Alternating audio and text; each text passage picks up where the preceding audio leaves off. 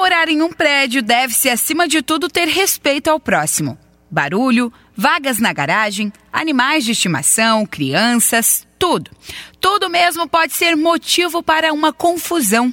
Por isso, a figura do síndico se torna cada vez mais essencial. Porém, nem sempre ele pode resolver todos os problemas. Por isso, foi criado o Sindicato da Habitação e Condomínios do Paraná, o Secov-PR.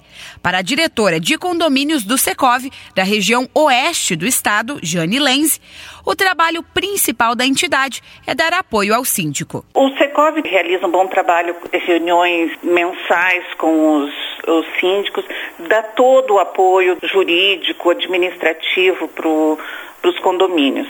Ou seja, quando você tem um problema que foge da sua alçada como síndico, qual é a, a função do síndico? A princípio, o síndico tem que tentar de todas as formas amenizar os problemas para que não tenha que levar para uma instância maior. Se não conseguir resolver os problemas internamente, aí ele procura assessoria jurídica do Secov, que vai dar todo o apoio para ele. A falta de tolerância e o desconhecimento do regulamento são os causadores de quase 100% dos problemas nos condomínios.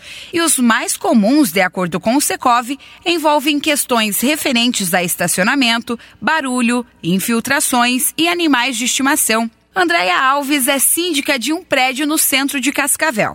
E segundo ela, um dos problemas principais do prédio é a convivência das pessoas. Os principais problemas aqui no nosso edifício em particular, como o edifício já tem 15 anos, ele tem bastante manutenção a ser feita. A segunda é a inadimplência, também a convivência das pessoas entre si, sabe? É um pouco difícil de coordenar pessoas. Juarez da Silva é síndico de outro condomínio aqui da cidade. E para ele, o maior problema, e que sempre o faz procurar o sindicato, é a inadimplência dos moradores. Olha, o único problema que nós temos aqui que do sindicato esporádico também é quanto à inadimplência. Para que o objetivo do condomínio não é levar ninguém para a justiça. Nosso objetivo é ficar, ter uma harmonia entre todo mundo. Já sou síndico aqui faz nove anos e sempre com diálogo e cooperação. Uma das saídas é criar uma convenção com leis e normas do próprio prédio. No edifício de Andréia, essa medida já foi adotada. A gente tem a convenção do condomínio, uma das que a gente é, tem que exercitar quase todos os dias, né?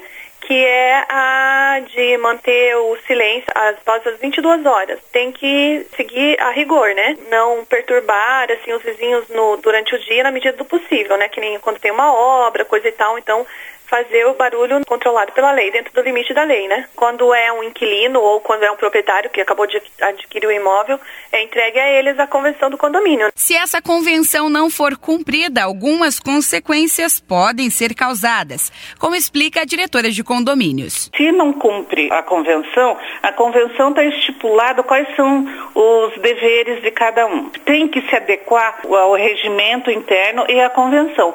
Caso isso não se resolva, aí parte para uma instância maior, tanto o inquilino o morador deve procurar uma assessoria jurídica, assim como o condomínio também vai procurar assessoria jurídica do Secov para resolver. O Secov PR existe há 29 anos e tem como principal objetivo representar todas as empresas de compra, venda, locação, administração, incorporação e loteamento de imóveis e dos edifícios em condomínios residenciais e comerciais em todo o estado do Paraná.